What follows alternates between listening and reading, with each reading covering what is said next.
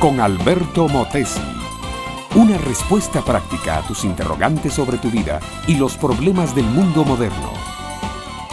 Si se nos pidiera señalar uno de los problemas graves que afectan nuestra vida en esta parte del tiempo, yo diría que es la falta de espíritu. No es que el mundo carezca por completo de espiritualidad. Hay manifestaciones espirituales aquí y allá. Por ejemplo, una exposición de cuadros, un concierto, una novela humana que conquista el interés de la audiencia, una que otra película hecha con base moral, pero en términos generales, lo que priva y domina en esta hora es el materialismo, el materialismo que se traduce en egoísmo personal, apetito sensual, supervaloración del dinero, del poder, de la libertad sexual y el amor libre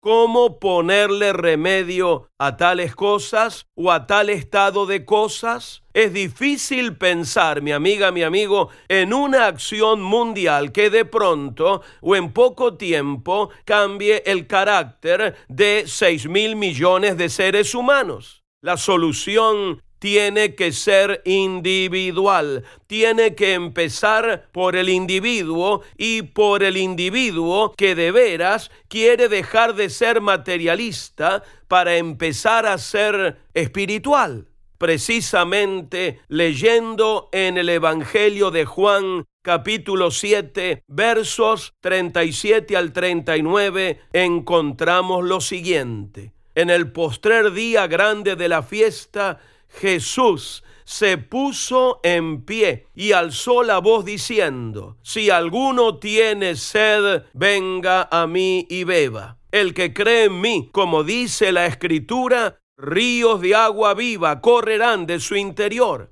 Esto dijo del Espíritu que habrían de recibir los que creyesen en Él, pues aún no había venido el Espíritu Santo, pues Jesús no había sido aún glorificado.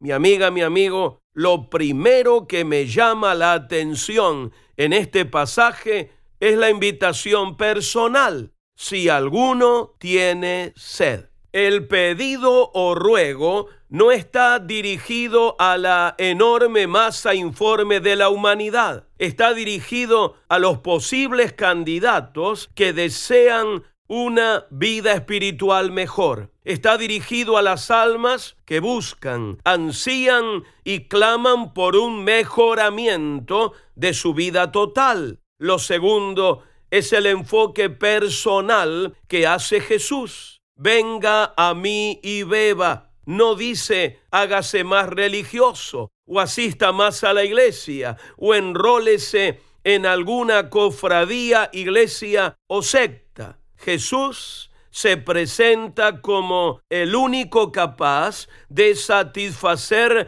el alma de cualquier ser humano y el único que tiene el Espíritu Santo para darlo. La tercera cosa que me llama la atención. Es el símil que Jesús usa para la vida espiritual o vida en el espíritu. La llama ríos de agua viva. Los ríos son maravillas de la naturaleza, corren de lejos, desde la montaña al mar, siempre dan agua y siempre tienen agua y a su paso, sin dejar de existir nunca, van desparramando vida, frescura, canción y flores. La vida del ser humano depende de los ríos y Cristo, mi amiga, mi amigo, escúchamelo bien, ofrece hoy el río de su espíritu para ti y para toda tu familia.